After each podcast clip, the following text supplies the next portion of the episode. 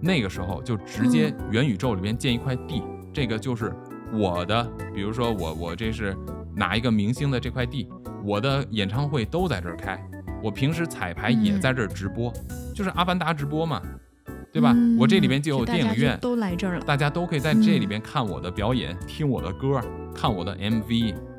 然后呢，你还可以跟我的阿凡达直接进行互动，我还可以在这儿卖我的周边。你来了我的这个世界，你买了我这个门票，你就有这个 NFT，然后你就可以得到一件我的 T 恤衫或者我穿过的内裤，我也不知道是什么，反正总之就是这种奇奇怪怪的东西。呃。Hello，大家好，感谢订阅陶克斯，这里是不可思议，我是巴图，我是三叶。今天呢，我们要跟大家聚焦在一个正在崛起的新的概念——元宇宙。嗯，对。呃，如果我要今天跟你说哈，就关于咱们现在生活的一切，全部都在发生改变，其中就包括，比如说你的娱乐方式、你的饮食习惯、你的购物方式、你的社交方式，甚至你的工作方式等等等等，所有的这些内容都跟。未来的元宇宙有关系，而且元宇宙将改变你所有这一切生活中的方式。哦，是吗？没错。虽然我们可能很多人知道说元宇宙是一种虚拟的东西，对吧？它是基于互联网上的一个世界，但是它正在成为我们日常生活的延展和补充。它会让我们能够以全新的方式进行社交啊、购物啊、娱乐呀等等等等这些事情。哦，所以。这些事情在我看来是超级令人兴奋的，因为如果听过我们那个以前的人工智能那一期的时候，就知道我对这种新鲜事物都特别的感兴趣，非常的兴奋。嗯，是，也就是说，我们现在的现实生活已经具备了元宇宙的一些特质了，是吗？没错，我们其实现在生活在了一个我们认为真实的世界中。哇，我们认为？对。所以今天咱们的节目先要跟大家来简单的探讨一下元宇宙的概念是什么啊！别忘了，咱们是一个脑洞节目，所以呢，我们没有足够的知识背景或者没有足够的理论基础去从技术本身去探讨和了解元宇宙这个东西。我们的节目的目的，第一是娱乐，第二呢是可以引起更多朋友对于新鲜事物或者对于未知事物的好奇心。啊，OK，没错，是的。所以呢，咱们呢，简单的跟大家来分享一下元宇宙到底是什么东西。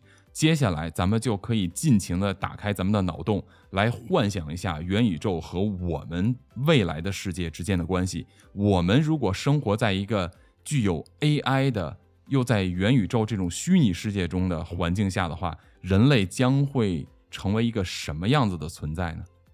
哦，好呀，好呀。不知道大家知不知道元宇宙是什么？就元宇宙这个词是哪儿来的？哎，据我了解信息啊，它是嗯，一个叫尼尔·斯蒂芬森提出来的。他是嗯嗯，在一九九二年出版了一本科幻小说叫《雪崩》，然后元宇宙这个词应该是出现在这本小说里面的，是不是？没错，元宇宙的英文叫 metaverse。meta 这个词的本身呢，其实叫做超越。超越。对，所以 meta 是超越，verse 是 universe 是宇宙，所以 metaverse 在一起叫做超越现实的宇宙。也就是说，在我们能够物理世界中看得见、摸得到的基础之上，用数字形式搭建出一个虚拟的宇宙出来。哇，这个名称。本身就非常的脑洞了，我感觉是这个，就是为什么之前咱们聊这个话题，咱们这个节目一直都都在说一件事情，就是我们的脑洞啊，其实根本跟不上人类已经具有的这个科技的水平。哦，也就是说，咱们的脑洞基本上都是在补这个已经实现的东西。让大家更多的去思考一下，你现在正在使用的和已经步入的一个新的世界是什么样子的？这个其实才是咱们的脑洞。嗯，为了让大家能够更娱乐、更开心的接受我们真实的发展。没错，因为其实人类是很容易排斥新鲜事物的嘛，由于未知，所以导致的很多的恐惧。嗯，是的，对吧？就比如说，如果我们今天谈元宇宙，什么都不说，就跟你说以后人类啊，你家你足不出户，你就天天都关在家里边，你每天就是带着一个所谓的设备，嗯，然后你就活在一个虚拟的世界中，你不会再有真正意义上的朋友、亲人，嗯甚至可能像我们看过的一些科幻电影，你都不知道你亲生的父母在哪里，你只要一出来，可能就会被加载一个设备。在更夸张的，可能你根本就没有真正活过，可能从你真正的出现的那一天起，就是脑袋上插了一大堆管子。嗯，那别人可能会说你有病吧？对啊，就是这种东西，其实就会听起来很夸张嘛，对不对？对，是啊，是啊，对，那所以这问题就在这儿说，为什么说元宇宙这东西特别重要？你像那个特别著名的一个叫做脸书公司，它是在二零二一年十月份的时候，把它的这个 Facebook 这个名字直接改成了 Meta。脸书公司的这个老板呀，扎克伯格就说他要投入一百亿美元，一百亿美元去建造这个元宇宙。对，当然，这今年吧，反正他是遇到一些麻烦，就这段时间从技术上，从其他的一些方面，他都遇到了很多的阻力啊，嗯就是他的这个想法没有办法发展，而且对他的公司本身其实打击很大。但是我依然认为这个人很厉害，就是他在二零零四年的时候创建 Facebook，那个就是人类的叫做 Web 二点零的起点。哦，这样啊，没错，互联网二点零的起点是基于社交软体，也就是基于移动社交的，嗯，变成了什么呢？我们在 Web 一点零的时候，也就是在大概一九九零年或者一九九二年的时候，互联网的出现，在那个时候啊，大家对于这个网络的应用的这种方式还非常的基础，基本上都是文字性的东西，最多可能是图片，嗯最多就是这样。嗯二点零什么概念？它是基于一个移动设备端，我们这些用户啊，就不单单的是在给接受信息了，我们相当于是通过互联网在制造信息。哦，原来是这样，没错，我们还是在制造信息。但是二点零它还有一个什么问题？你所制造的信息都要集中到某一个地方去，由这个地方，不管是企业也好，还是由呃这个政府也好，管理者也好，他要由这个东西、这个机构来进行重新的信息的整理、宣布，呃，哦信息的整理和扩散。所以它可能还会有一个时效性的问题，是不是？有时效性的问题。除了时效性问题以外呢，它还存在呃很多我们没有办法去深入讨论的问题。嗯，我但是明白了，嗯 对，就我们举一个最简单的例子吧，就比较容易理解的例子。嗯嗯，为什么大家都在去探索？如果你要做自媒体的话，你就要去探索所谓的流量密码的问题。哦，为什么？有没有发现，无论你在哪一个这种媒体平台上，流量都是被某一个或者某几个组织来控制住的。也就是，即便你是内容的创造者，嗯，但实际上你的内容无法直接的送达到个体手中，哦，对点对点的，而且它的传播力非常小。说实话，对，决定不了，对吧？？嗯你决定不了，呃，因为你还有后台的算法的问题啊，什么乱七八糟这些东西。可是呢，第三代的互联网，它是基于什么？它是基于叫做去中心化。哦，就是不再不再发送到某一个地方集中处理了。对，去中心化的存在就可以让你更容易的和你的受众群体接触到。嗯，比如说，之前在疫情期间，其实为什么元宇宙会在二零二一年出现啊？就是因为二零二零年出现的这种全世界人类的黑天鹅事件嘛，就是我们说的这 COVID nineteen，就是啊新冠病毒这个疫情嗯这件事情的出现，就导致非常多的人进入了网络社会。是的，其实啊，以前我们虽然说互联网一点零、互联网二点零广泛的应用已经深入到每一个人的生活中，但是它的深入程度根本不够。而这一次黑天鹅事件导致了非常多的年长一些的群体也全部把生活投入到了互联网。嗯，这就是为什么在二零二一年的时候，就会出现了一个叫做元宇宙元年的概念，因为所有的人全部都进入互联网以后，就会发现一个问题：说，哎，为什么我们的互联网的这个生活方式不能够更进一步？哇，在二零二零年疫情期间，嗯，当时有超过一点六亿的孩子，整整一年没有在学校上学，一点六亿的孩子，哇塞，所以这是一个最简单的一个应用嘛。嗯，我们那个时候都知道，很多的学校都上网课，对不对？对，对但是啊，这就提到了说元宇宙和我们上网课有什么本质的差别。元宇宙它的这种虚拟现实是基于一个三 D 的环境，它更沉浸。嗯你戴上这个这个 VR 眼镜以后，就是虚拟现实的这个眼镜以后，你进入的这个元宇宙的世界里边，你在上学的时候可以实现说，我好像坐在教室里边一样。所以呢，你的老师同学就在你的身边。但是如果你通过网络，你通过视频摄像头来上课的话，你是平面的呀，你坐在这边跟他是没有交互感的。对，也就是说，在这一年里面，大家有了这种需求，甚至它很强烈。对这个沉浸感，通过很多的方面，视觉是一方面，嗯声音也是非常重要一方面。我举一个简单例子啊，这种沉浸是怎么体现的？比如说，咱们是三十个人一个班上课，嗯学生啊，那如果你要是通过摄像头来上课的时候，是不是你所有的声音都是通过摄像头你的前方传出来的？而且你所有的这个声音都是老师一个人说出来的，你的同学是没有声音的，对不对？你看到的就是一帮傻孩子在屏幕前面，然后呆呆的就在那边待着，甚至很有可能 你的这个网课根本就看不到人，只能看到老师一个人，对不对？对，那这个感受和你跟看电视又有什么区别？没有区别。对呀，如果你要是在一个虚拟世界里边，对吧？嗯你的同学所有的这个位置还是按照你在班里边做的这个排次，那么他在老师在前面上课的时候，你回头看，你的周围都是你的同学，同时声音，比如说有一个人举手发言，他的声音可能是从你的后方传出来的。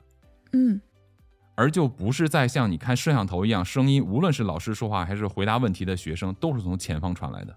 这就是一个非常重要的一个三 D 这么一个沉浸式的感觉，嗯，它就会让你感觉更真实。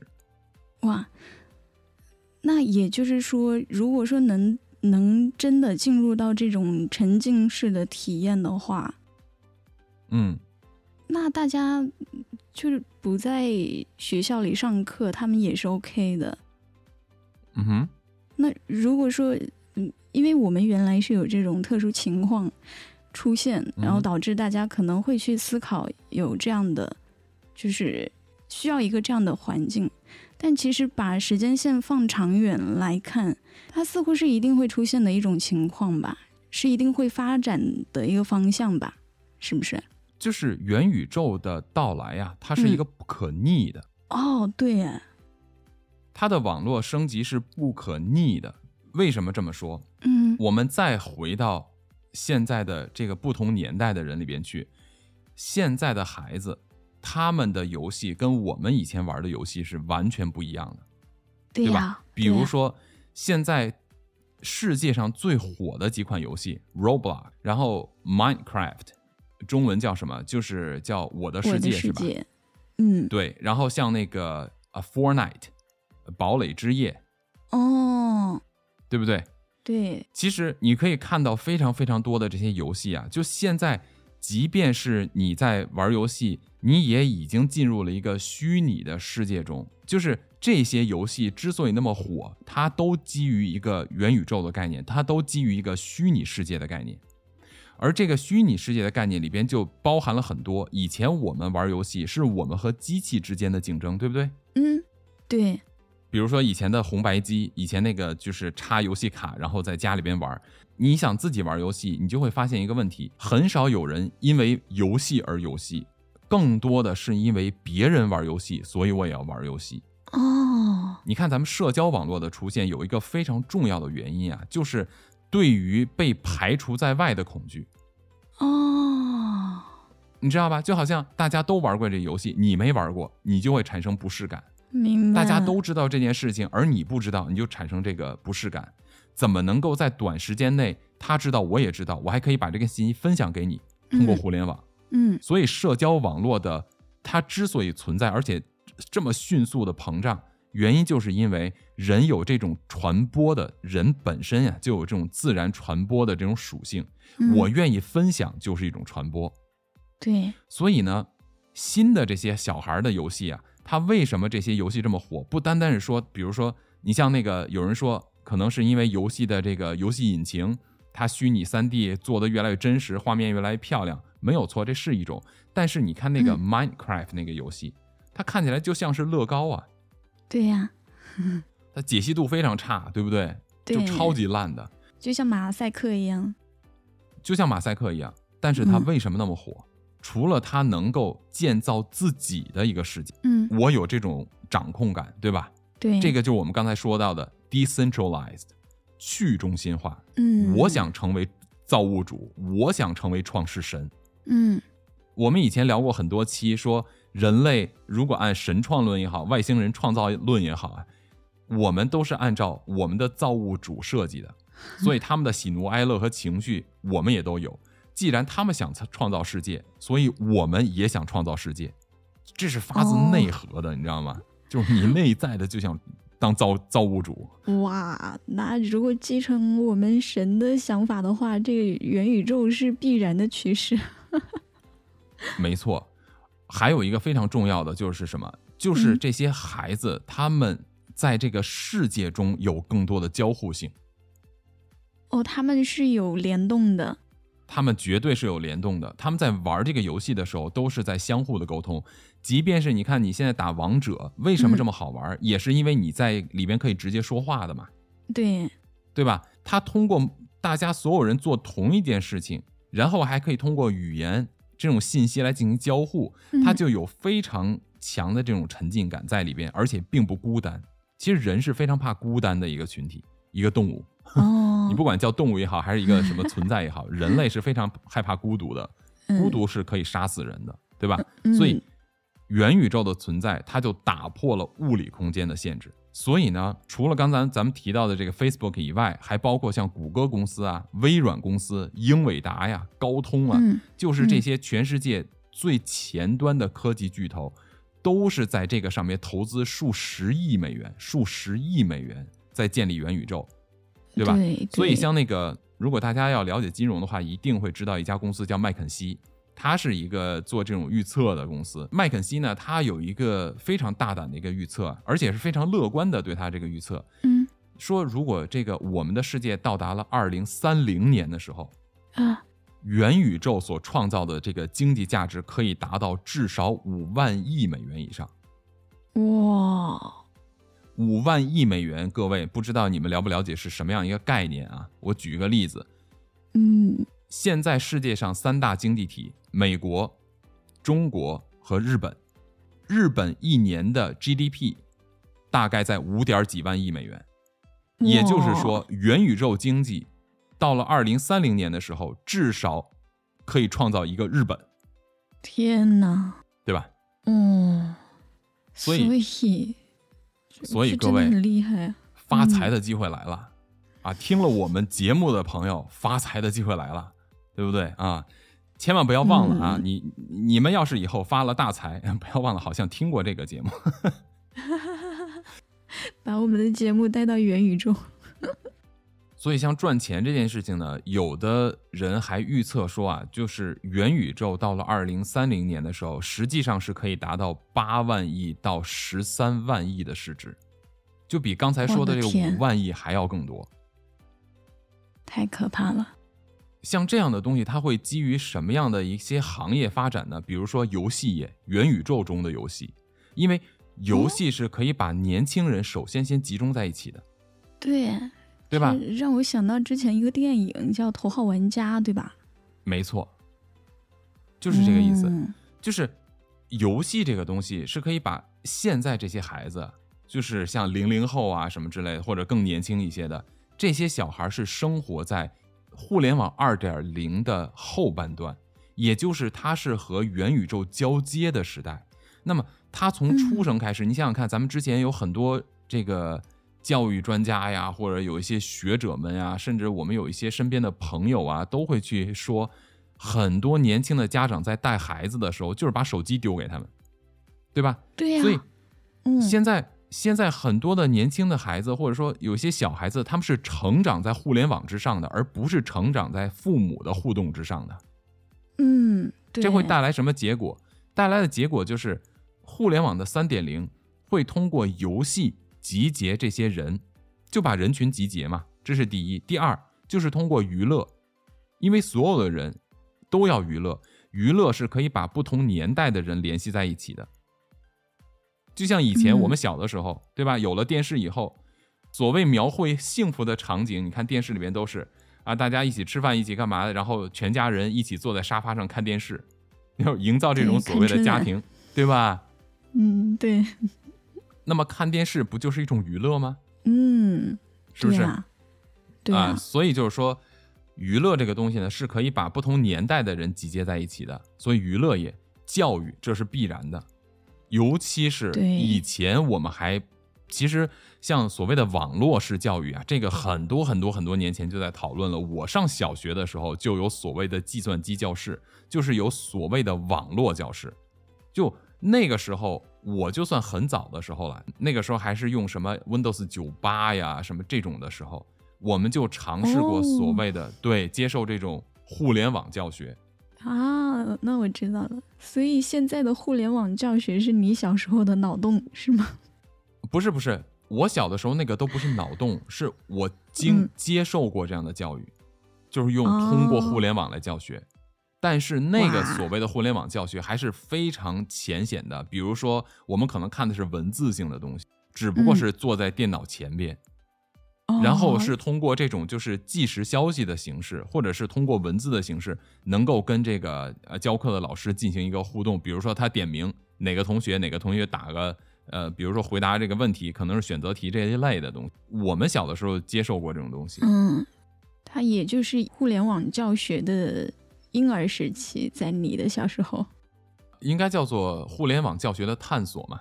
嗯，但是这么多年以来，其实一直都没有。真正的把它发起，最主要的一个原因，就是因为人认为啊，教学这个东西还是要有人和人的互动嘛，也就是所谓的面对面的上学的互动。对。但是在二零二零年，新冠疫情的爆发改变了这一切。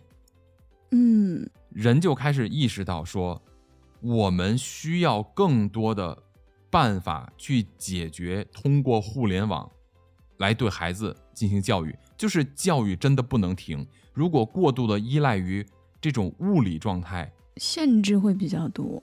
对，如果一定要把教育和这个物理世界绑定的话，那一旦出现这样的情况的话，那真的是很糟糕、很麻烦的嘛，对不对？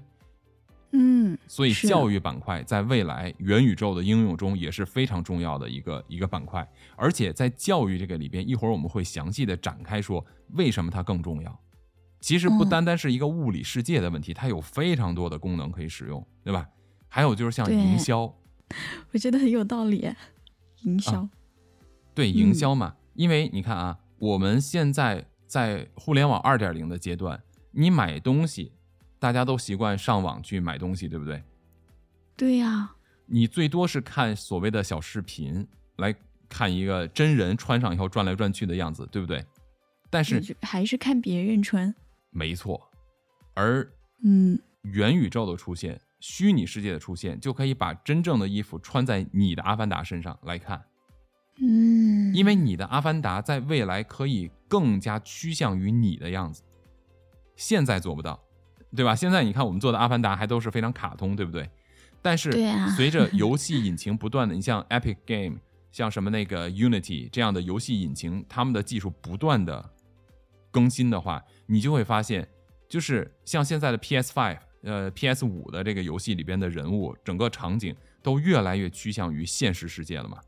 嗯，在这种情况下的出现的时候，你就会发现说，哦，我也许未来可以一比一的复制一个我的阿凡达，就完全在一个虚拟世界里面有另外一个我的样子。而且人真的会这样做的，为什么？你看，现在有多少人不拍自拍，存到你的手机里？这不就是一个 数字化你自己的概念吗？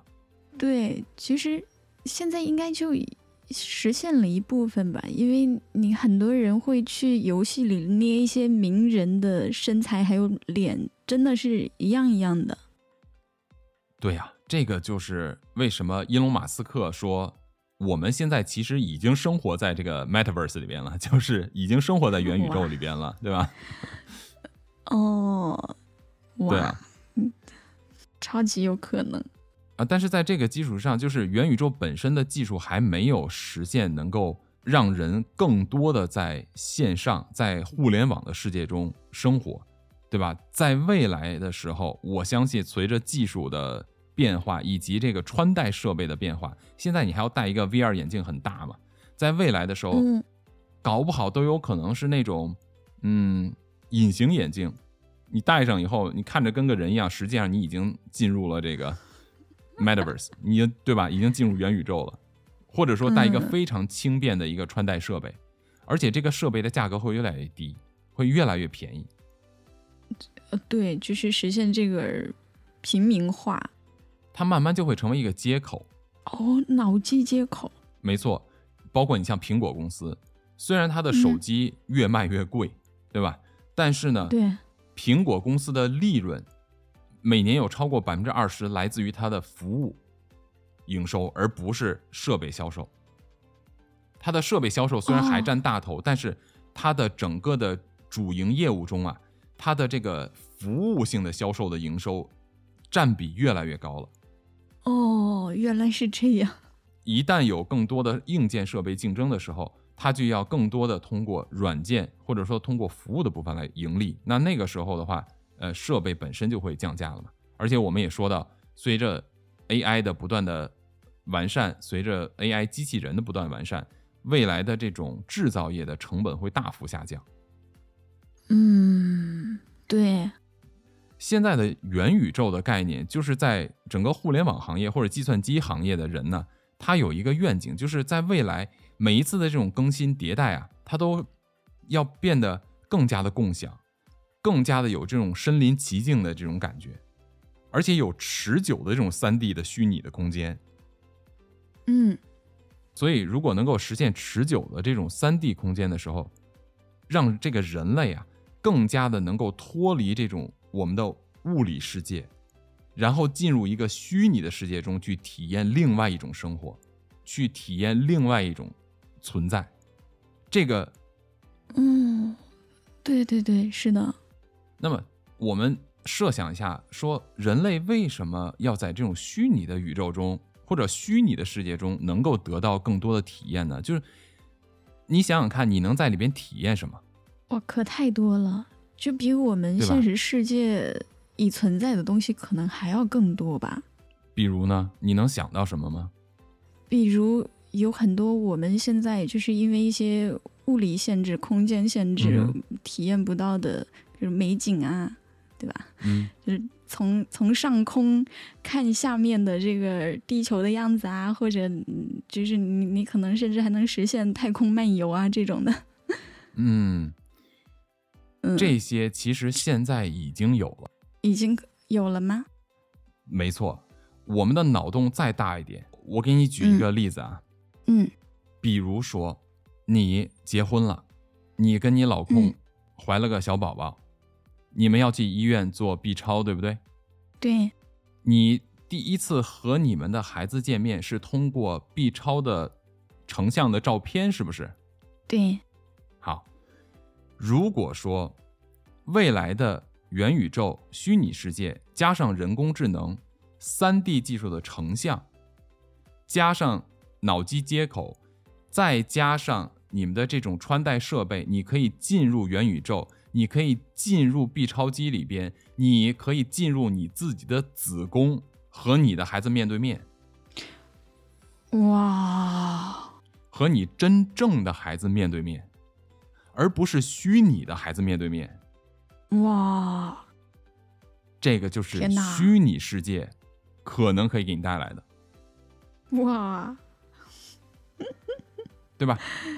所以我说，嗯我们现在很多人在想象虚拟世界，还是从一个非常宏观的角度，从上空看地面的感觉，其实不是。对，虚拟世界可以让你进入一个微观世界，嗯，比如说在教育领域，我们小的时候上学的时候，对吧？要了解蚂蚁的结构，是看照片、看视频，可能有人把这个蚂蚁放在一个玻璃的里边去拍，对吧？嗯就养在一个玻璃的这么一个容器里边，你可以看到蚂蚁是怎么建构它的这个地下的城堡的。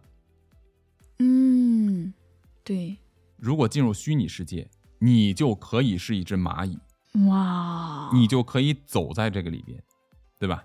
我是一个细菌，是的，比如说在教育里边，让孩子更好的去学习人体构架的时候，我们以前也是看照片、看文字描述嘛，最多就是看看视频类的。现在你可以进入人体，可以跟心脏面对面，你可以看到心脏上边的每一根血管，你可以通过用手去戳这个心脏，去看这个心脏有什么样的反应。哇，这个就是未来孩子可能接受到的教育。哇塞，那我觉得，就大家去检查胃啊、肠啊，就不用那么痛苦了，做什么胃肠镜？没错，很有可能可以通过未来的技术，通过 3D 的嗯。重构，把你的身体的情况整个进行扫描以后，通过 3D 成像，那医生或者说都不用医生，嗯未来就直接是人工智能可以给你进行诊断，你你根本不需要医生存在。哇，人工智能就会把你的身体的情况直接呈现在你的面前，给你用嗯更容易的方式进行讲解。因为医生有不管他是因为他是个人嘛，对吧？有血有肉的人，嗯不管是因为他的嗯能力也好，他可能脑子里很厉害，但是语言表达能力很差，他可能跟你说不清楚，或者懒得跟你说，或者今天我心情不好不想跟你说。而人工智能医生可以非常耐心的用你能够听懂的语言，更清楚的告诉你你的身体是怎么回事，是不是很帅？太厉害了！我我甚至有一种感觉，他好像把就是我们之前人类认为的四 D 用这个元宇宙给展现出来了。哎，未来随着脑机接口的出现啊，也就是你大嗯脑的整个的神经系统可以和虚拟世界产生互联的时候，那么我们说了，人体一切的感受都是大脑信号给你的嘛，对呀、对吧？那嗯以后你们在约会的时候，在虚拟世界依然可以接吻，对呀、你就 因为你大脑信号在嘛，你你就知道嘛，也就是以后约会都不用见面了，是吗？对，哎，那这样的话，我们就要重新定义一下人的概念，我们也要重新定义伦理和道德的问题。这个算不算出轨？天呐，那那完了，我就开始往不好的地方想了。你说这个会不会引起这种，就是你看在现实世界中，就是各种、呃叫什么犯罪性的行为啊，嗯，在虚拟世界里面，它还算不算是犯罪性的行为了呢？或者说它的概率会被提升了呢？这个就是说来以后，你说在虚拟世界中的犯罪，对吧？那嗯现在的游戏拿着枪把对方打死了，算不算犯罪？就因为现在的游戏它没有真实的这种嗯感受，对吧感？受啊，好，对，那你说的这个，我觉得特别有意思。虽然不是咱们今天主题，咱们就简单的大家自己去思考一下，对吧？你产生的这个感受是通过脑接口，如果你不接入脑接口，是不是就不会有这种感受，嗯对，对吧？相反，就是如果一个人在精神层面或者在另外一个虚拟层面可以进行他想表达他的邪恶的话，说不定他在现实生活中就不用去真的去做了。那如果要是在现实生活中你的这种物理存在的话，也许会受到更低的伤害，也说不定哦。哦，有道理啊，当然，我们没有办法预测人会干出什么坏事儿，这个太复杂了。咱们不是咱们今天的主题，这个估计我也不想去去触碰，这这太复杂，人太复杂了。对对对对，对，所以说元宇宙在未来的发展呢，它受到几个比较重要的技术的发展的这个影响，就像第一个人工智能的影响，我们之前聊的人工智能，很多人不是大家都在讨论说人工智能会不会取代人类啊，会不会啊毁灭人类之类的。对不起各位，嗯人工智能对于元宇宙来说，它只是个插件。啊，嗯，所以我们看到的面还是太小了。是的，因为人工智能将会成为你另外一个世界的服务者，人工智能将会脱离你的物理世界，因为人工智能在未来对你的这个接触可能不会有我们想象的那么直接。就比如说，呃，这个人工智能可能在会在我们家，然后他自己造出一个所谓的嗯这种机器人，然后过来把你给干掉，对吧？对，也就是我们想的还是物理层面的接触。没错，所以如果你要担心人工智能的话，我觉得你可能要担心的是这个没有办法逆转的未来的发展。人工智能在里边的角色是什么？你要怎么和它去相处？我觉得这可能是一个更重要的部分，对不对？嗯，所以人工智能的嗯技术的发展是第一，就像刚才咱们提到的，人工智能可以帮助你在虚拟世界中，啊、给你呈现出更多你想看到的东西，你想做的东西，包括你是一个建筑设计师，未来的虚拟世界有人工智能的成像、人工智能 3D 建模，对不对？嗯当你嗯去告诉你的客户，现在你是给他发图画图，到那个时候你就直接给他做一个 3D 的构建，让他看哦，这个就是我们将要给你设计的房屋的样子，从内到外，而且你还可以通过虚拟现实的方式，把这个模型带入以后呢，让它进入元宇宙接口，你就可以带它一步一步的走进整个你所设计的这个嗯，建筑里边。对，也就是可以以人的尺度去展示这个建筑，而不是现在的这种，还是一种二维图面的形式。对，它是可大可小嘛，你可以在手心里边，然后嗯啪往那边一扔，它就变大了。哎，你想，机器嗯猫是不是其实它描述的是一个虚拟世界的一个状态？啊比如说任意门，比如说竹蜻蜓，比如说可大可小的那些东西，其实它描述的不是物理世界，它也许描述的是未来的元宇宙世界，我天哪！对吧？嗯，所以。对呀、所以第一个是人工智能，第二个是物联网。嗯物联网就是之前对咱们聊人工智能的时候也说过，如果你你的家里边一切的东西都物联网以后，比如说我的手表连着我的冰箱，然后连着我的呃微波炉，连着我的所有的这些东西，当我的身体指标嗯发出饿的概念了，他们就开始工作，他们就开始工作。然后呢，哇，你的冰箱里边的食材东西不够多了，物联网嘛，直接发出信号，你的快递就到了。嗯甚至它都可以控制你吃什么。比如说，你可以设定说啊，我想减肥，我或者我现在身体什么状况，把你的信息放进去以后，通过你的身体的穿戴，对吧？那你选择吃的概念都可以省了，就你都不用说我去琢磨琢磨，哎呀，我不知道我今天要吃什么，我发愁，不用，你身体需要什么，自然就会来你喜欢吃的食物，口味也有记录，做法也有记录，所以这这这这个不就是皇帝的生活吗？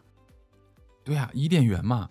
之前讲人工智能的时候，哦我就说，我说，如果我们往往就是比较脑洞的好的地方去想的话，这不就是你就跟神一样的存在吗？对呀，每个人都是神。人类只要不嗯去被限制思维以及选择的话，你嗯才是真正的人。一旦你的思维和选择大大的受到限制，你就脱离了真正一个自由的人的属性。嗯，就是一个机器。没错，所以人工智能到底能不能够控制人类，其实就在于它如何控制人类的选择权利以及人类的思维权利。就是我怎么想，你能不能控制，这个才是更可怕的，嗯对吧？但是话又说回来了，我们没有现在活在人工智能的世界中，难道不是在被各种因素控制着吗？对呀、就是社会当中还是机器比较多。所以未来的元宇宙啊，我觉得它可能会彻底的改变整个人对世界的认识，以及改变现有的意识形态。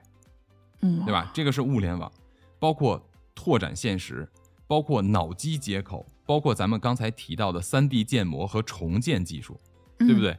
然后还包括这个空间和边缘计算，还有一个特别重要的区块链。嗯，区块链，对，嗯，区块链本身今天不是主题，但是大家应该都对区嗯块链有一定的了解嘛，是一种去中心化的一种技术，对吧？嗯你像电子货币，像我们最最著名的比特币这个东西，那你未来在虚拟世界中进行生活，也是需要花钱的呀，啊，是的，对吧？还有 NFT，你知道吗？说到花钱这件事情，人在娱乐方面啊，就会有更多的事情做。咱们刚才最开始都提到了，说娱乐上边是未来的这个虚拟世界的一个很赚钱的一个行业，对不对？但是大家现在想到的互联网的娱乐，很有可能想到的是短视频嗯，或者什么流媒体电影类的，对吧？嗯我们就说看电影这件事情，在九十年代中的时候，大概在一九九五年、一九九六年的时候啊，当时的嗯这个摩根集团、摩根斯坦利也是全世界最大的金融机构之一，我们说的世界财阀之一嘛。当时在九十年代中的时候，有人给他给这家公司提出过一个流媒体的概念，想来融资。当时有一百多页的这个商业计划书，然后就被这个嗯这些大财阀都嘲笑了。为什么呢？当时是互联网刚刚出现，那个时候啊，你要是说想这个看一部电影，且不说这个电影的这个制作的这个，就把一部电影的数字化的这个成本有多高，就光说这个电影下载传输的过程，当时的网速，你可能需要六到八个小时才能把一部电影彻底的传输完，前提是它不会中断，一旦中断，它要重新下载。哦，天哪，而且我说的六到八个小时，还不是说我们个人家庭网络哦。要是个人家庭网络，那就不用想了。我记得我小时候用拨号上网的时候，打开一张图片可能都得一两分钟，嗯，你知道吗？就是超级慢嘛。所以那个给他提交这个 企业计划书的人，他是为什么会有这种想法？因为他看到了互联网在未来的发展，他那个时候就看到了。厉害了，嗯，这很正常嘛，就像图灵测试一样，咱们聊人工智能图灵测试，那是一九五零年刚刚出现计算机，那时候的计算机还是一嗯。大片机器排在那边，可能也就是能做这种运算而已嘛。他就已经想到了嗯。未来，他可能会跟人类产生更多的交互。那人怎么能够确定他是个机器而不是人呢？所以才有了这个图灵测试嘛，嗯对吧？那这个人也是他提出的这个方案啊，他就提出一个特别重要的观点，是说未来互联网的技术，人会越来越少去电影院，而会在家里边的电视上看电影。他那个时候还没有想到现在的移动设备，他想到的是在电视上看电影，哦，被人嘲笑。然而今天呢？对呀、就早早已经过了在电视上看电影了。没错，所以说我们想到的娱乐是什么？我们不妨来脑洞一下。今天的你要是和朋友出去逛街，你是要物理性质的，坐着车打着车去，对不对？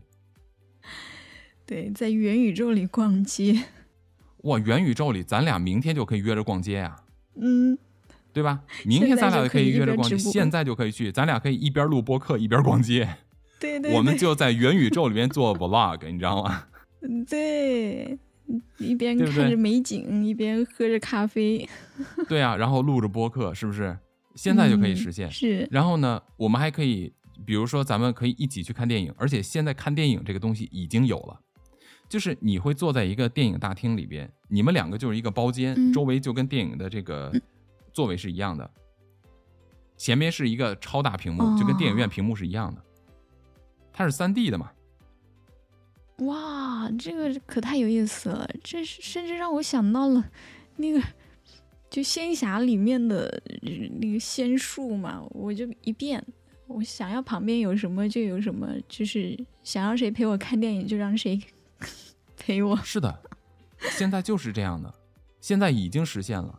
咱们两个如果现在比如说一起去看电影的话，就可以坐在旁边啊、你还可以吃着爆米花，喝着汽水，没问题，哦，对吧？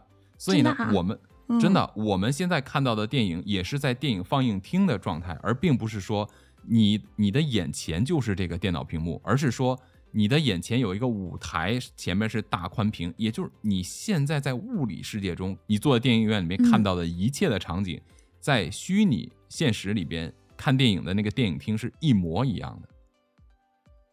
哇，你只要一回头，就看到你邀请的朋友，他的阿凡达就坐在你边上，而且你们两个还可以一边看电影一边聊着天，也不会影响任何其他人。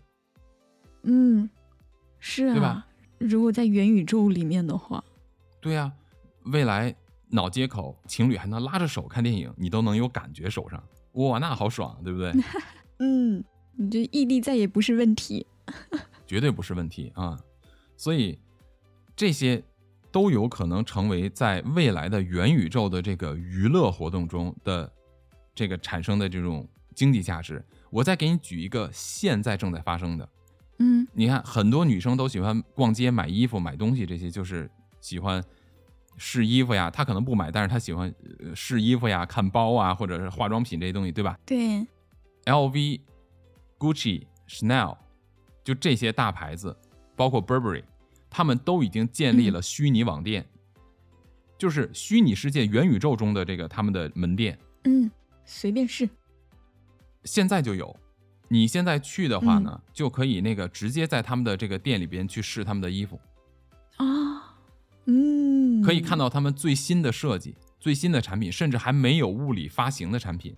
那么和物联网的结合，就是以后你们逛街就是在元宇宙中逛街，下单以后自己寄回你家，通过物流。再加上你看自动驾驶技术的实现，人工智能在自动驾驶技术的实现，连快递员都不用，直接都是机器人给你送货，完全实现零消耗，降低巨大的成本，你的物质会极大的丰富，对不对？嗯嗯我们老觉得说高科技很贵，不，如果实现了所有的快递人员全部都是由机器来实现的话，你的产品价格会降低非常非常非常的多。因为任何一个人类的员工，我们不说别的，一家公司要有人类的一个快递员，你就要给他上保险、养老金、社会保险，对不对？什么社保、医保、养老金，甚至还有乱七八糟其他费用。如果他出现了失误，你还要承担你的员工的失造成的损失。如果你的员工在工作过程中受到了伤害，你还要去承担他受到伤害的这个损失。所以说，这些东西都要在你的每天的消费的成本中加上去。你你嗯比如说，你觉得你只花了十块钱买了一个快递，不可能，你这个快递真正它需要的价格只有两块，嗯，对，其他全部是在这个过程中产生的费用，对吧？人工智能机器人就不一样了。第一，它出错率低；第二，它可以二十四小时不间断的工作，不会累；第三，人类新能源的出现，因为现在已经开始往这方向发展了嘛，不管是太阳能，还是我们说的这个核聚变，它只要出现了新能源，它就可以实现能源的无限。说实话，能源的无限也有一个都市传说，我之前看到尼古拉特斯拉，据说其实他已经制造出了，或者说他已经发现了无限能源，而且呢，这无限能源曾经在埃及的金字塔中被使用过，啊，这是另外一个很大的脑洞，以后咱们可以聊。哇，我已经感兴趣了。嗯，对吧？对，所以像我们再嗯回归到现在这个，这些大的牌子已经做到这一点了，它可以降低非常多它的广告成本，真的，对吧？对呀、而且你跟你的朋友在元宇宙中去逛街的话，就不会再尴尬了。哪怕你买不起，你也没有关系，因为没有人会知道你拎不拎着袋子出来，你知道吗？是不？就是是我我我在想啊，如果说真的实现元宇宙了，还有人会对这个奢侈品，就是就是去装饰你外貌的奢侈品有需求吗？因为他连门都不需要出了呀。哎，这个就是我想跟你说的下一个例子。有嗯，有，现在的运动鞋之王 Nike 公司，嗯嗯，它现在做了什么，你知道吗？这就刚才咱们提到的嗯元宇宙，你一定要了解，除了元宇宙以外，要知道什么叫做区块链和 NFT。NFT 嗯简单来说是叫做就像你的电子发票一样，但是它是唯一的。嗯，NFT 它是可以定义这个虚拟世界里的个人财产是吗？所有权的。啊、明白了。现在 Nike 公司啊，它就出了嗯一个什么样的服务？比如说，你可以在它的网站上订购某一些鞋，或者有些特别款型的鞋，它可能出的很少，嗯就是那种所谓概念性的鞋，对吧？然后呢，嗯只要你买了这双鞋，它会一比一的放到你的元宇宙的阿凡达的脚上面去。嗯包括像那个 LV 啊、Gucci 这些公司都有。你买了这件衣服，这件衣服就会在你的阿凡达身上穿。啊嗯，所以人类的这种比较，商家依然会给你植入进去，哎呀，真讨厌。对，是不是？真讨厌。是啊，所以所以就是哪怕脱离现实世界，你进到虚拟世界，还是有这种东西烦，还有这种烦恼。哎，没错，你像那个阿迪达斯也有，就是 Nike 的嗯最大的竞争对手 Adidas 嘛，他们现在的服装也有同样的款型，就是你在现实中买了以后，然后你在你的互联网世界中就会有一个 NFT，你有这个服装的所有权，我不知道具体怎么实现的，就会穿到你的阿凡达身上。你在哦元宇宙里逛的时候，就是哎，你看我这有限量版哦，是不是？这种感觉就很很帅气。我有点明白这个意思。之前玩过一些游戏啊，他们就在游戏里面贩卖里面的外观。对对，外观这都是小事儿，接下来嗯，大事儿就来了，什么嗯贩卖外观，这都是小钱，这还没有脱离哦我们现在社会对二点零版本的这个使用的概念。三点零版本是什么？你看，为什么它还是要用人的欲望把它嵌入到元宇宙里面去？因为人的欲望就会有一个展现的过程，是吧？比如说，我花钱买了那么贵的东西，我的阿凡达不能就在我的手机里边吧？不能在我的这个 VR 眼镜里边吧？我一定要出去逛嘛，对啊，对不对？嗯所以虚拟世界一样会构建这种社群，一样会构建这种人类社会的交互，就是所有人都在一起瞎逛，就好像你真实社会一样，对不对？也会建立商圈，也会建立商业街，也会建立这种什么流行的场所。这样的话，你就可以把你的阿凡达打扮的跟别人不一样，你的所谓的阶层也不一样，然后就去这边逛，让别人嗯看到你说哇，你看那个阿凡达，哇，你看那哥们儿就好好有钱，好帅啊，好酷啊！你看他旁边跟着俩妹子，嗯，对吧？哇，对不对？所以这种概念，嗯以后的车也是，我开一辆豪车，然后你有一 NFT 在你的虚拟世界中也有同款，嗯，哇，是不是？所以对，这种东西的嗯存在就会带来什么？为什么会有虚拟地产的销售，嗯，对吧？虚拟海景房，海景房未必管用，但是未来嗯只要能够在虚拟世界中，我比如说我创造一个世界，我创造某一个东西，我只要这个环境可以有让人来的可能性，人愿意聚在这儿，它这个周围就嗯生出很多的这种周边产品，比如说嗯我如果比如说啊，我我在元宇宙世界中，你看现在咱们的这些明星，是吧？小鲜肉们对，都是嗯建立什么微博账户啊，或者一些社交软体的账户啊，或者是呃视频频道啊。那个时候就直接嗯元宇宙里边建一块地，这个就是我的，比如说我我这是哪一个明星的这块地，我的演唱会都在这儿开，我平时彩排也嗯在这儿直播，就是阿凡达直播嘛，对吧？我这里边就有电影院，都来这儿了，大家都可以在这里嗯边看我的表演，听我的歌，看我的 MV，对吧？然后呢，嗯你还可以跟我的阿凡达直接进行互动，我还可以在这儿卖我的周边，哇，地产效应就产生了吧？对呀，你还我还可以说啊，比如说你来了我的这个世界，对吧？你买了我这个嗯门票，你就有这个 NFT，然后你就可以得到一件我的 T 恤衫或者我穿过的内裤，我也不知道是什么，反正 总之就是这种奇奇怪怪的东西。呃，对吧？就然后你这个，嗯，你这我穿过的内裤就好像超人的内裤一样，你就可以穿在你的身上了，对吧？这种感觉，你就是新的超人。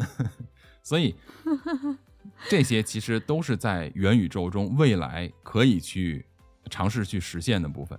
嗯，是。我刚刚想到，就是之前看到的一些动画片，嗯，以前就小时候就觉得它好玩嘛，但是现在想想，感觉很像元宇宙的那种感觉哈、就比如说，他们拥有一只神兽，然后神兽它会就怎么，就是突然会有一只灵出现在他的背后，嗯就那个灵不是很帅吗？然后但是他是神兽的灵吗？嗯我就在想，是不是跟我们人一样啊？如果人在这个元宇宙里面有一个自己的阿凡达，那以嗯后你去真实的世界里面逛街的时候，还可以把自己阿凡达拉出来遛，就在你的背背后或者旁边浮现，就跟你的灵一样。我觉得这些都是可以实现的。其实这些就是未来你怎么去使用你的阿凡达，或者说你有几个阿凡达，甚至说你有没有设计师设计的所谓的名牌阿凡达都不好说，你都不知道，对吧？这个你去看那个哦 NFT 的话，你就能看出这一点。NFT 它里边有非常多的像那种马赛克式的那种图片，但是超级超级超级贵，甚至卖上千万美元，它有这个唯一性。嗯对吧？所以，如果有人愿意要这种这种所谓的叫做电子艺术品的话，那么你想想看，在元宇宙世界里边会不会产生其他的东西？艺术画廊，嗯包括商业的这种空间、办公室。我们现在可能上班是说我们要开车或者坐车去这个公司上班。那随着这个二零二零年疫情的这个爆发，对于这个 COVID nineteen 的这个呃对整个世界的影响和冲击，现在很多人都变成了嗯一部分时间在办公室，一部分时间居家办公嘛，就通过网络办公。但是呢，嗯它有很多问题，就是有些人在居家网络办公的时候，他更喜欢有一个工作环境，是的，他觉得这样有效率，或者他觉得不孤独。有的人甚至工作就是为了不孤独。那如果是这样怎么办？那现在就来了，就是你像 Metaverse Group，它就是自称说是世界上第一家虚拟地产公司，它就是充当这个代理呀、它甚至可以这个帮助那、购买呀或者租赁几个这种元宇宙虚拟世界的财产或者这种土地啊，可以提供服务。嗯，哦其中还包括几家公司，你比如像 Decentraland、像 Sandbox、像什么 Upland，、嗯就是这些公司都是这种所谓的虚拟世界中的地产经销商，就地产公哇，就已经开始卖了，已经开始卖了。它其中包你知道吗？就是我之前看到说，它其中包括的服务特别多，比如说商业空间，就是刚才咱们提到的那种跟办公室一样的东西，嗯然后嗯，真的就有艺术画廊类的东西。因为我还是那句，话，比如说我花了两千万美元买了一个 NFT，谁知道我买了？因为它实际上就是一串代码嘛，对呀、对不对？对呀、那谁知道我买了？怎么办？我需要个艺术画廊，我需要展现出来嘛，我需要把它摆出来，让别人去参观嘛。你看，这是我买的，这是我的，底下写着我的名字，老道巴图，你知道，两千万美元，呃，挂在虚拟的墙上，是不是？嗯嗯，很帅气，或者说，比如说，可能花了 一万多个比特币，谁知道，对吧？觉得特牛。然后包括家庭住宅，家庭住宅也可以卖。你你不要觉得很奇怪，你知道吗？你比如说家庭住宅，你还是要脱离不了这种物理现实嘛，你还要在你的物理世界中，对吧？我跟你说，前两天我看了一个视频，是我不知道他是哪国人，反正是一个一个一个白人，看起来反正是个西方人啊。这么神经病的事情，我也不知道谁干的，但是他就尝试让自己在元宇宙的世界里边生活。他就是手上就头上戴着一个这个啊 VR 眼镜啊，他不脱的。嗯比如说他吃东西、看电影，然后工作，他的工作的时候也是戴着眼镜，他是在家工作嘛。嗯。这个人就是在工作的过程中啊，也是去这个就是，比如像这个坐到电脑前边，然后开始打字，但是他看到的场景就是在一个在一个这个办公场景，然后呢，嗯他呢也居然去假装自己开车上班。就是他前面对他前面放了一个那个游戏的那个方向盘什么的，他就走到这个地方，然后假装开车，但他看到的是整个街景，停车嗯还倒车，你知道吗？就是路边停车那种。然后走进办公室，然后走进办公室以后就嗯坐在那边开始用电脑呃工作，但实际上他的工作是真的。哇，对，他的电脑屏幕直接直接接入他的 VR 的，对。然后他回家以后，嗯呃，他回家以后就是订外卖呀、吃披萨呀，就直接这样订。他洗澡的时候也戴着眼镜，但是他看到的场景是自己坐在一个特别高级豪华的 jacuzzi，然后外边就是嗯三百六十度环景的那种窗户什么之类的。哎，也就是它能把虚拟世界和现实世界结合起来，是吗？没就他错戴着眼镜的时候，他还能看到他的浴缸。因为他他通过这个角度全部都是虚拟化的场景，嗯，而他真实的房子呢他的这，个眼镜可以处理。不是，他是做好的。嗯，哎，我我觉得跟我理解的有一点偏差。这个就是嗯我我理解元宇宙，呃当然，嗯，就是现现在的理解啊，就是你可能需要给你划定一个空间，然后你在这个空间里干什么东西就不会受到限制。但如果说有别的物体阻碍的话，会限制到你在元宇宙里面的活动的吧？我给你举一个例子，嗯，你是设计师对不对？对，如果未来的室内设计师，你是建筑设计师，但是未来的室内设计师去你真实存在的一个场地、来衡量你的各个角落它的尺寸，对吧？除去几个必须存在的，比如床，比如什么之类，你要躺在上面的，这是一定要物理存在的东西以外，所有的你这个空间，给你未来的设计师不是设计完了找施工把把它这给你装修完了，你家那个房子可能还是个毛坯房，但是呢，他嗯把你所有的这一切设计成一个软件的形式，设计成一个虚拟的形式，设计成一个空间的形式，你就戴着这个眼镜，嗯就是生活在这个里边。你在家哦，我明白浴缸里泡澡的时候，对吧？你看到周围的嗯你的这个环境场景都是超级高级的，但实际上就是一个毛坯房子，嗯一个破木盆，可能是，我明白了。你知道吧？所以他这个房子是设计过的，是吧？它是根据它的房子的尺寸，真正的嗯这种量裁过以后，然后做成的这种虚拟的状态，也就是它走到哪儿都不会撞到。哦，哇！所以他在卖他的这个房子。对，或者所以你也可以哦把它理解成为说，你也可以买一个家庭住宅，就像我说过了，以后、嗯呃带女孩子回家，可能回的是元宇宙的家，对吧？你可以把你的这个屋子弄得特别高级，然后你可以跟你的这个女伴在家里边，对吧？聊天呀、跳舞啊，干嘛都可以，对不对？哇，那我觉得这个就会就可以实现一种，你看现在我就我们这个行业啊，大家不愿意为设计花钱。我说在嗯中国啊，嗯，就是他们考虑的成本全都是施工还有材料的成本，是但在以后就全是设计的成本了。对。但是这个设计成本也存在几个问题，就是人自己嗯也可以越来越多的去设计、a i 也可以帮助他们嗯。越来越多去设计，对，对吧？所以说，对对对。所以在未来，点子、想法、创意越来越值钱，因为这种嗯。任何跟技术相关的东西都可能被消失掉，被消失掉。还有就是，嗯，是的，你一定需要建立，既然它是一个宇宙，既然它是一个人类的平行的社会的话，你就一定要有闲逛的地方，闲逛的场所对呀大家可以聚集在那边闲逛的嗯地方。所以这些都是属于地产类的。哦，哇，而且啊，而且你看，在现实世界里面，它空间是有限的，就是它同一个地方只能呈现此时此刻的场景。但如果放到元宇宙的话，可能它可以在这个地方把这个就是时间的这个纵向历史的所有场景都给呈现出来耶。没错，你可以选择我要嗯什么年代或什么之类的，我以前的发展历史都可以。对对对，这个好厉害。也就是你进一个房间以后，它可以产生很多种变化，我觉得这个都都是可以实现的。那嗯现在有一个问题，就是既然虚拟世界是可以自己创建、自己去生成的，那为什么会有地产的这种唯一性的东西的存在呢？你比如说现实社会中，为什么说地产值钱？是因为土地是稀有资源嘛，不可再生嘛。对呀、那元宇宙为什么可以？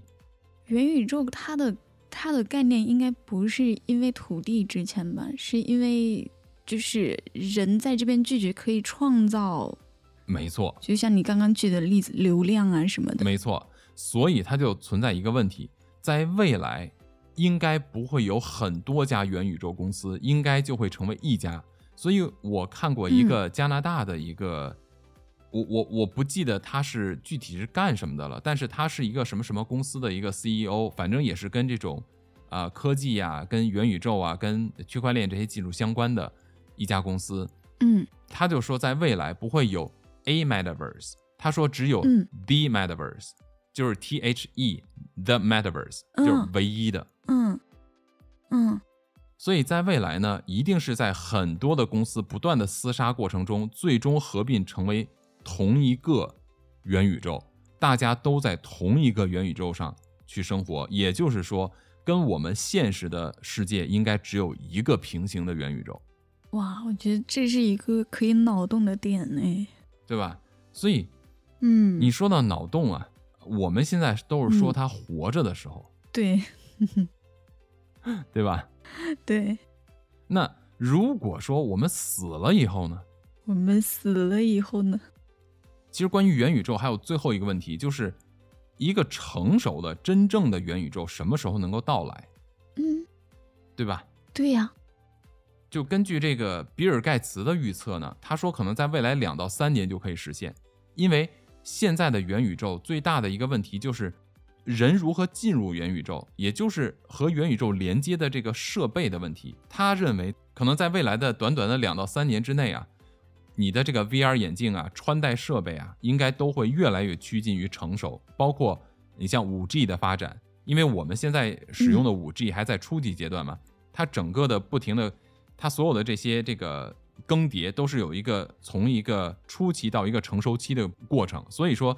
，5G 我们现在使用起来还没有觉得特别了不起，但是呢，随着时间的变化，到了后半段的时候，你越来越会发现五 G 能够给你带来的这种网速上面的革命嘛。所以包括你的硬件设备也会在两三年之内不断的完善。就像苹果公司，苹果公司今年应该会推出他们的第一款 VR 眼镜嘛，就苹果的穿戴设备，哦，就是进入哦元宇宙的这个眼镜。哇，所以他认为说，当进入元宇宙的接口，也就是硬件设备趋于成熟的时候，那么元宇宙的成熟期就到了，也就是越来越多的人可以进入元宇宙了，那个时候就开始成熟起来了。嗯所以说，还有一个，当元宇宙开始成熟的时候，有这么庞大的一个经济市场，你要通过什么来赚钱呢？这个也不是我们今天的话题，但是我想提一点，大家可以自己去做一些更多的了解和思考。如果有兴趣的话呢，也可以给我们留言，就是大家去了解一个东西，叫做 decentralized autonomous organizations，中文叫岛，不叫中文岛啊，就是中文看起来很像、呃汉语拼音一样，对，就 D O A 啊嗯。D A O S，、嗯。对，岛。嗯，大家去了解一下这什么东西，我就不在这儿过多的去谈论了，因为一聊这个的话，哇，那就时间就不受限了。好嘞，对。总之，它的，总之呢，如果你有很多的有创业的想法，尤其是你的点子很多的话，那你很有可能发大财，在未来。这个是你在哦现在这种经济下行、非常内卷的时候，可以更多的开放你的脑子，让你的大脑去接触和学习新的东西，不要再在这种内卷的环境中，还在这种物理世界中去挣扎，对吧？你有机会可以跳出去，去了解一下新的东西。嗯，说到这个创业啊，好嘞，说到这个创业，你知道我想创业创什么吗？如果在元宇宙里边，你你想创什么？咱们刚才都聊了半天，全部都是人活着时候要干的事儿，对吧？嗯，所以你是想做死了以后要干的事儿？对嘛，丧葬业嘛，对不对？这你谁都逃不了啊！这刚需，在里面买个给大家买墓？买墓买墓地那多没意思，对不对？你像现在你在外边有墓地，对吧？未来的时候嗯有脑接口，如果你可以把你的意识和你的记忆保存下来，再加上 AI 可以通过你所有的记忆、你的认知，不断的生成新的这种对话型机器人的话，把它嵌入到你原型的《阿凡达》里面去，即便你死了，依然可以活在虚拟世界中，和你的子孙后代一起看电影，一起吃爆米花，爽不爽？我的天哪，那就相当于我永远不会死。永生，没错，以后我的买卖就叫做永生公司。那所以以前的古代帝王都生错了时代啊，他们不是一直在研究什么仙丹？他们都造孽的吗？哎呀，天哪，厉害了！我觉得你一定会发大财的。嗯，我也这么看好。我结束录制以后，我也要仔细的去研究岛了。越早越越早研究明白，越早发大财。没错，对。OK，那今天咱们跟大家脑洞就分享到这里，好不好？嗯，好。好，那还是希望各位呢今天听得很开心，觉得很有趣。如果你要是喜欢我们的话题和我们的音频内容呢，也不要忘记订阅。这样的话，我们会在我们的一些社交软体上发布我们的直播间的一些动态。大家有兴趣，如果你也是那个脑洞很大的人的话，就欢迎你来我们的直播间，跟我们一起来互动，一起来开脑洞，好吧？嗯，对，是的，欢迎大家。OK，那今天咱们就跟大家。先聊到这里，再一次感谢各位收听陶克斯，这里是不可思议，我是巴图，咱们下期再见。我是三叶，我们下期再见。拜拜，拜拜。